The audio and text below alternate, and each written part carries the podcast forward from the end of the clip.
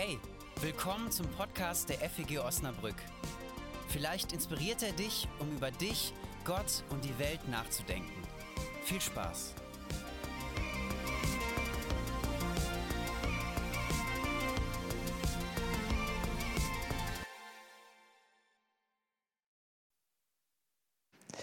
Ja, auch von mir einen wunderschönen guten Morgen. Ihr habt das schon mitbekommen, ich heiße Tom und ich bin Pastor hier in der Gemeinde.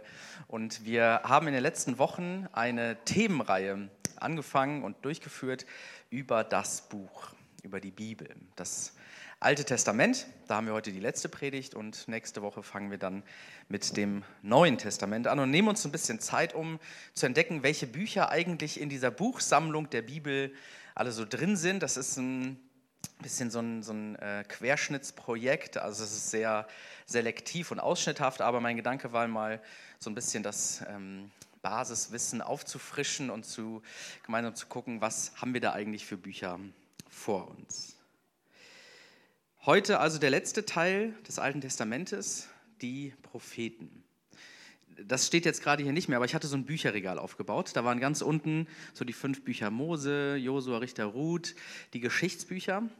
Vor zwei Wochen haben wir uns die sogenannten Lehrbücher angeguckt und heute die Propheten. Das ist sozusagen in der ähm, christlichen Anordnung der Bibel der letzte Teil des Alten Testamentes. Da gibt es dann so Bücher wie Jesaja, Jeremia, Hesekiel und die sogenannten zwölf Kleinpropheten. Das sind bei uns zwölf verschiedene Bücher. In der hebräischen Bibel ist das ein großes Buch, weil es dann ganz früher so auf einer großen Schriftrolle überliefert wurde. Die Anordnung der christlichen Bibel, ähm, die kann man so ein bisschen logisch betrachten. Also es fängt mit der Geschichte an, mit den Geschichtsbüchern, mit der Geschichte des Volkes Israels. Es geht in die Gegenwart um die Frage, wie ist das Leben im Hier und Jetzt, mit, der, mit den Psalmen, mit dem Prediger, mit den Sprichwörtern.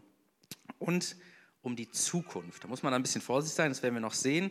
Aber es geht um die Frage, wie es sein wird oder wie das Leben im Hier und Jetzt ist und wohin wir uns entwickeln.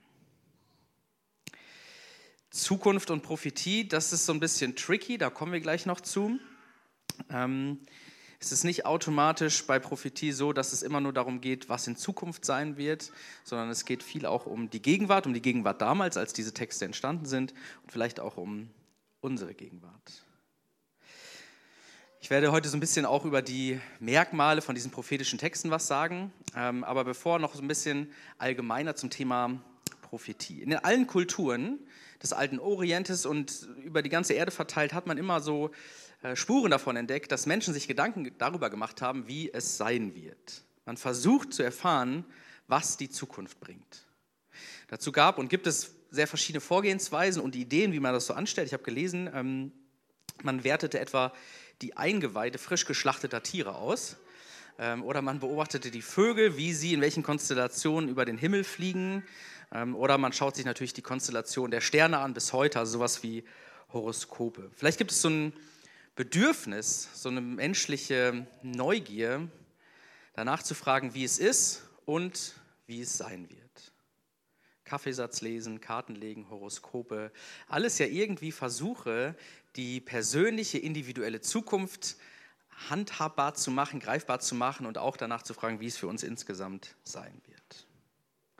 Anders bei, als bei den Nachbarn vom Volk Israel hat man in Israel angefangen, ähm, Offenbarungen aufzuschreiben, in Büchern zusammenzufassen ähm, und unter den Namen dieser Propheten zu überliefern. Das ist einzigartig in der Menschheitsgeschichte, dass man in Israel angefangen hat, diese Prophetentexte, diese Überlieferungen aufzuschreiben und ähm, über viele Jahrhunderte, Jahrtausende weiterzugeben. Und es gibt dann so ein paar Namen, zum Beispiel Hosea, Amos, Jesaja. Das sind also die ältesten Sammlungen von Prophetentexten, die es so gibt. Dass das Volk Israel angefangen hat, diese Texte die ursprünglich mal gesprochen worden sind, aufzuschreiben und zu überliefern. Das hängt auch mit der Bedeutung zusammen, die Israel der eigenen Geschichte und der Geschichte mit Gott beimisst. Also, sie haben sich gedacht, es lohnt sich, das festzuhalten, was hier gerade passiert. Es lohnt sich festzuhalten, was Menschen uns ansagen, was wir erlebt haben. Ich finde sehr spannend, sich damit auseinanderzusetzen, welches Bild von Zukunft die Israeliten hatten. Wenn ich sage heute, ich habe einiges vor mir, dann meine ich ja die Zeit, die sozusagen ähm, ab jetzt in der Zukunft liegt. Ich habe einiges vor mir. Ähm, ich meine das, was noch passieren wird von jetzt, von der Gegenwart bis in die Zukunft hinein. Anders bei den Hebräerinnen. Vorne ist das, was du schon erlebt hast. Wie beim Rudern. Ich habe vorher gesagt, ich werde so ein bisschen wieder performativ hier vorne sein. Wenn ich ruder, dann sitze ich im Boot und hinter mir ist das, was kommt. Und vor mir liegt all das, was ich schon erlebt habe. Meine Vergangenheit, meine individuelle Vergangenheit, meine Familiengeschichte, die Geschichte meiner Sippe, die Geschichte meines Volkes. Vor dir liegt deine Vergangenheit, an der du dich orientieren kannst, wie beim Rudern. Du siehst sozusagen den Horizont und du siehst die Fahrlinie. Also so die äh, Sportruderer, das bin ich nicht, aber die sehen, wenn, wenn äh, die Fahrlinie schräg wird, dann wirst du auch schräg fahren sozusagen. Beim Rudern orientierst du dich an der Fahrlinie, du orientierst dich vielleicht jetzt, wie bei mir manchmal, wenn ich angeln gehe, dann sehe ich so ein bisschen das Ufer und gucke, wo ich so hinfahre. Zwischendrin braucht man aber auch mal den Schulterblick. Prophetie in der Bibel heißt wahrnehmen, was vor einem liegt, also was schon an Geschichte da ist, was an Gegenwart auch da ist, und mit einem Schulterblick sagen, was verändert werden muss, wohin wir steuern, was sozusagen hinter mir liegt, was noch kommen wird. Wenn du aus der Predigt heute nur dieses Bild vom Ruder mitnimmst, dann hast du schon viel gelernt. Ähm, ich will nicht sagen, das reicht schon, weil sonst hört ihr auf zuzuhören, aber das ist so, das war für mich so ein Moment, dass Prophetie vielleicht damit vergleichbar ist, in einem Ruderboot zu sitzen und zu sehen, was eigentlich alles schon da ist, was vor mir liegt und manchmal zu schauen, wie es wird, wenn ich nach hinten schaue. Und dann ist es ja auch so, wenn ich nach hinten schaue und ich stelle fest, ich fahre direkt auf so einen Felsen zu, dann ist die Zukunft düster. Wenn ich sehe, da ist offenes, weites äh, Wasser, dann ist die Zukunft rosig. Warum ist sowas in Israel eigentlich entstanden wie prophetische Literatur? Warum sind so Menschen aufgetreten, die den Schulterblick gewagt haben? In der Forschung geht man davon aus, dass es diese prophetischen Texte gibt oder die Leute, die aufgetreten sind, um etwa 1000 vor Christus und zwar zeitgleich als auch in Israel das Königtum entstanden ist. Also es ist kein Zufall, dass das Königtum und die Prophetie etwa zeitgleich entstehen. Wir kennen die Namen Saul, David, Salomo, bekannte, prominente Leute. Aber es gibt in der Bibel, im Alten Testament, schon eine sehr angeregte Diskussion darüber, ob das Königtum überhaupt eine gute Idee ist. Denn Ganz am Anfang haben wir uns hier auch mit dem Exodus-Ereignis beschäftigt, mit dem Auszug Israels aus Ägypten. Das Königtum entspricht eigentlich nicht dieser Exodus-Gemeinschaft. Das sind die Leute, die aus Ägypten fliehen, die die Erfahrung von Unterdrückung gemacht haben, die in einer Monarchie gelebt haben. Sie nennen es halt anstatt König den Pharao. Aber die Leute, die da aus, äh, aus, aus, aus Ägypten geflohen sind, das sind Leute, die von der Monarchie geflohen sind. Das sind Leute, die erlebt haben, was es für Probleme mit sich bringen kann, wenn sich Macht zentralisiert. Wenn Macht ähm, und Herrschaft sich in einer Person top-down organisiert. Das bringt Probleme mit sich. Machtzentralisation kann zu Unterdrückung führen. Einer an der Spitze, der das Sagen hat. Und so waren nicht nur Ägypten, sondern alle großen Mächte um das Volk Israel herum organisiert, ob die jetzt Pharao oder König oder Fürst oder Feldherr heißen. Immer geht es darum, Macht zu fokussieren, zu zentralisieren. Es geht darum, eine Hierarchie aufzubauen, um eine Deutungshoheit. Der Pharao, der steht nicht nur über dem Gesetz, er ist das Gesetz. Und Israel, Israel hatte den Ansatz nicht, der Pharao steht über dem Gesetz, sondern Gott gibt uns das Gesetz. Und der König ist nicht Gott. Da gibt es einen Unterschied. Der König ist einer von uns, er ist nicht Gott.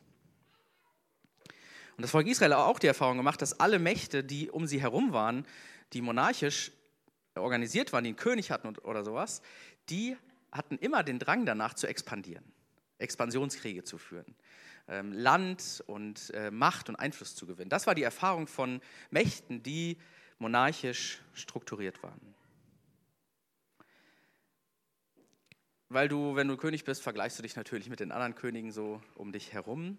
Ähm, und du denkst dir, ach guck mal, der König nebenan, der hat aber viel mehr Land und der hat viel mehr Menschen unter sich, der ist viel reicher, das will ich auch. Und dann führst du Kriege. Höher, schneller, weiter. Propheten, die aufgetaucht sind, das waren sowas wie die kritischen Nervgeister. Das hatte noch nichts von einer Demokratie, aber das war, wenn man so will, ein bisschen eine Kontrollinstanz oder eine Machtverteilung, weil Propheten öffentlich aufgetreten sind und gesagt haben, dass sich hier Macht zentralisiert, dass hier hierarchische Strukturen aufgebaut werden, das ist immer auch ein Problem. Daher gab es, seit es das Königtum gibt, auch Prophetie. Sogar an, am Hof und an den Höfen des Königs. Man darf sich das nicht so vorstellen, dass man so einen, von Anfang an immer schon so einen großen Palast hat. Das waren teilweise, wenn wir auch in der Bibel lesen, da geht es um einen König, dann geht es auch, wir würden vielleicht heute eher sagen Bürgermeister, auch von der Anzahl der Leute, die dann sozusagen darunter sind. Aber selbst die Könige haben irgendwann angefangen, Propheten äh, anzustellen, damit sie Korrektive haben. Wie kritisch und freimütig die Leute dann gewesen sind, weiß man natürlich nicht so genau. Wenn sie vom König bezahlt werden, willst du ja auch nicht den Job verlieren. So. Also es ist natürlich auch ein strukturelles Problem. Ähm, aber Propheten sind aufgetreten, um die soziale Struktur, um die Gesellschaft anzusprechen und zu kritisieren. Und das galt nicht nur für das, was der König macht, sondern das galt auch das für das, was das Volk macht. Propheten saßen im Boot, sahen, was vor ihnen liegt, wie sich Gesellschaft gerade darstellt, was so passiert und machten den Schulterblick, sahen, was da droht, welches Heil und auch welches Unheil bevorsteht. Wenn wir uns die Texte anschauen, die im Alten Testament als Prophetentext überliefert sind, ähm, dann muss man, wenn wir das lesen, erstmal sagen, ähm, da geht es um literarische Texte. Ja, also das sind Bücher, die überliefert wurden, genauso wie ein Brief, genauso wie ein Psalmgebet, genauso wie ein Spruch oder ein Gesetzestext. Prophetische Bücher im Alten Testament sind literarische Werke, die zum Teil auf Worte von Propheten zurückgehen und zum Teil haben Propheten selber geschrieben, ähm, aber auch eine viele Jahrzehnte und Jahrhunderte andauernde Entstehungsgeschichte haben. Also wir können uns das nicht so vorstellen, dass Jesaja oder Jeremia sich hingesetzt hat und äh, sein ganzes Buch aufgeschrieben hat, sondern das entsteht über viele, viele Jahrzehnte und Jahrhunderte. Dadurch, dass wir nicht dabei waren, lässt sich auch nicht immer ganz genau äh, rekonstruieren, ob das, was wir da jetzt lesen, von dem Original Jesaja oder Hesekiel oder Hosea ist. Ähm, also ob das Original echte Worte sind, in Anführungszeichen. Aber wie wir das auch bei den anderen Büchern schon gesehen haben, spielt das nicht eine ganz große, so eine ganz große Rolle. Damals gab es ein anderes Verständnis von sowas, was wir unter geistigem Eigentum verstehen oder Urheberrecht. Das hatten die nicht. Für die war wichtig die äh, Weisheit, die angesammelt wird, die Erkenntnisse, die angesammelt werden, die sammeln wir und die tradieren wir weiter, die geben wir weiter und wir ergänzen das auch. Wir fügen neue Erkenntnisse hinzu, wir fügen neue Sachen hinzu, aber es bleibt einfach dabei, dass wir das unter dem Namen Jesaja, Hesekiel, Jeremia überliefern. Die Texte, die wir vor uns liegen haben, wurden also überarbeitet, Dinge wurden eingeschoben, rausgestrichen, ergänzt und damit so ein bisschen an die Zeit angepasst. Was aber schon prägend war für Prophetinnen und Propheten, sind Audition, also ich höre was, und Vision, ich sehe was. Menschen sehen und hören was, äh, was sozusagen nicht physisch vor ihren Augen ist oder auch nicht äh, physisch an Schallwellen sozusagen ins Ohr dringt, sondern was irgendwie passiert. Ich habe bisher noch nicht vor meinem inneren Auge äh, Gott gesehen und auch noch keine leise Stimme im Kopf gehört, wo Gott mir was ins Ohr flüstert. Man muss ja auch ein bisschen aufpassen, wenn jetzt heute jemand davon spricht, dass er ständig Stimmen hört, dann würden wir sagen, geh am besten auch noch mal ganz kurz zum Doktor oder zur Doktorin und lass das überprüfen. Aber Menschen machen seit Jahrhunderten, seit Jahrtausenden die Erfahrung, dass sie Ideen, ähm, dass sie Offenbarungen bekommen, dass etwas passiert, was offensichtlich irgendwie von außen kommt. Das passiert in meinem Kopf, das passiert nicht an uns vorbei, das passiert irgendwie in uns drin. Und Menschen machen aber die Erfahrung, dass sie Erkenntnisse haben ähm, und vielleicht sogar was hören oder was sehen. Und wenn du die Erfahrung machst, dann kann ich gut verstehen, dass das raus muss, dass du das Bedürfnis hast, anderen davon zu erzählen. Und wenn es eine kritische Botschaft ist, ist es natürlich auch ein bisschen schwierig. Äh, wenn ich jetzt eine kritische Botschaft an euch habe, dann muss ich das gut prüfen und mir überlegen, ob ich das sage. Aber ich kann dieses Bedürfnis verstehen, dass du das da mit deiner Gesellschaft, mit deiner Umwelt teilst. Propheten waren jetzt auch nicht immer nur Leute, die allein unterwegs gewesen sind. Es gab ähm, auch Gruppen, so Gemeinschaften von Propheten. Ich weiß nicht, wie das dann abgelaufen ist, ob man sich dann in so einen Kreis gesetzt hat und sich ausgetauscht hat, wer was gesehen oder gehört hat. Wahrscheinlich hat man auch generell einfach darüber gesprochen, wie ist die Situation gerade, was haben wir vor uns im wahrsten Sinne des Wortes. Ähm, es gab Kultpropheten, Leute, die sozusagen die religiöse Tradition kritisiert haben, die den Status quo sich angeguckt haben und sich gedacht haben, passt das hier noch zu unserem Bild von Gott, was wir so machen? Ähm, es gab Propheten, die haben das Heil angekündigt, eine rosige Zukunft. Es gab Propheten, die haben Unheil angekündigt. Und es gab immer so Topics, so spezielle Themen. Treue gegenüber Gott, Kritik am Kult, also an der religiösen Tradition, Gesellschaftskritik, Strafanzeige, also äh, was für Strafe droht, ähm, welche heilvolle Zukunft vor ihm liegt. Und die Propheten, diese Texte, die haben sich an so bekannten Textformaten, könnte man sagen, orientiert. Ganz vieles kommt so aus dem Bereich der, des Rechts, des Gerichts. Ähm, du hast Gerichtsworte, die dann so ähnlich aufgebaut sind wie bei irgendwelchen dörflichen Strafverhandlungen, wenn jemand Unrecht getan hat. Ähm, so sind manche ähm, Texte aufgebaut. Ähm, es wird eine Anklage erhoben, es wird eine Strafe formuliert, es wird ein Urteil gesprochen. Du hast eine Gerichtsrede, du hast eine Anklagerede. Dann gibt es aber auch sogenannte Weheworte aus der Totenklage, also welches Leid oder welche, welche schlimme Dinge bevorliegen. Du bejammerst etwas.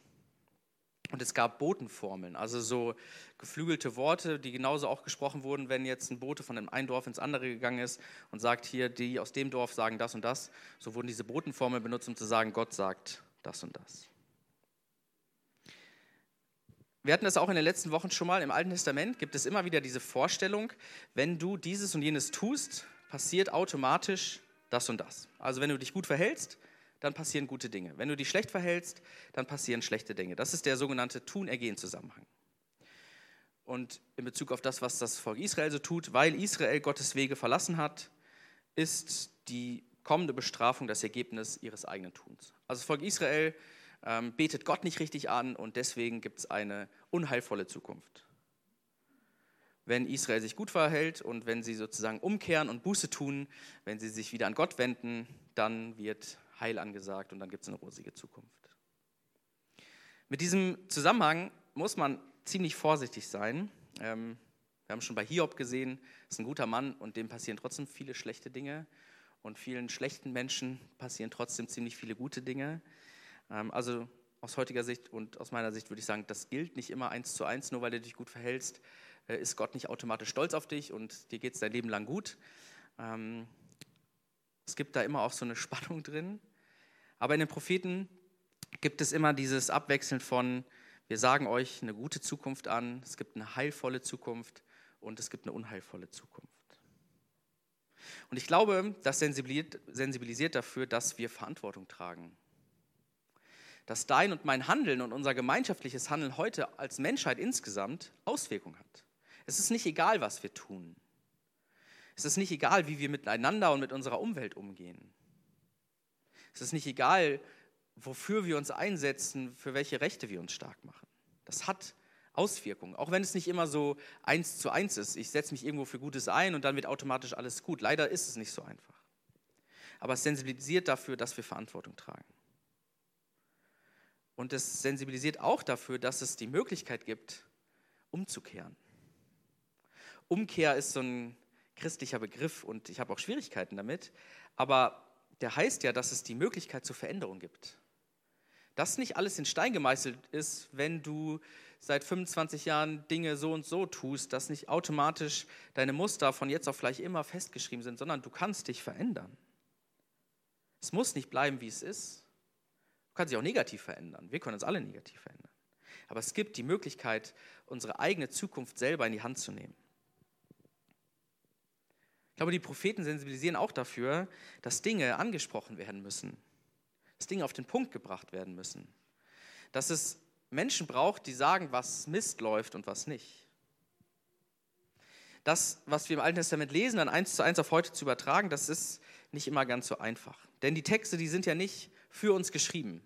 Hosea und Hesekiel und Jeremia, die haben nicht an, an, dich und mich und an uns heute Morgen hier in der FEG gedacht, als sie ihre Texte ausgeschrieben haben. Sie saßen damals im Boot, haben geguckt, was liegt vor uns, was haben wir schon erlebt, wie ist die Situation jetzt und wie soll es weitergehen. Sie haben den Schulterblick gemacht und dabei Gott, von Gott eine Botschaft bekommen. Für uns lautet aber die Frage, können wir mit den Texten von den Leuten, die damals im Boot gesessen sind, noch was anfangen? Gibt es die Möglichkeit, das auf heute zu übertragen? Und Ganz ehrlich, wenn ihr so die Prophetentexte lest, ist das auch oft eine Herausforderung. Das ist schwierig. Aber damit tun nicht erst wir uns schwer, das ist schon seit Jahrhunderten immer wieder eine Frage, was machen wir eigentlich mit diesen prophetischen Texten?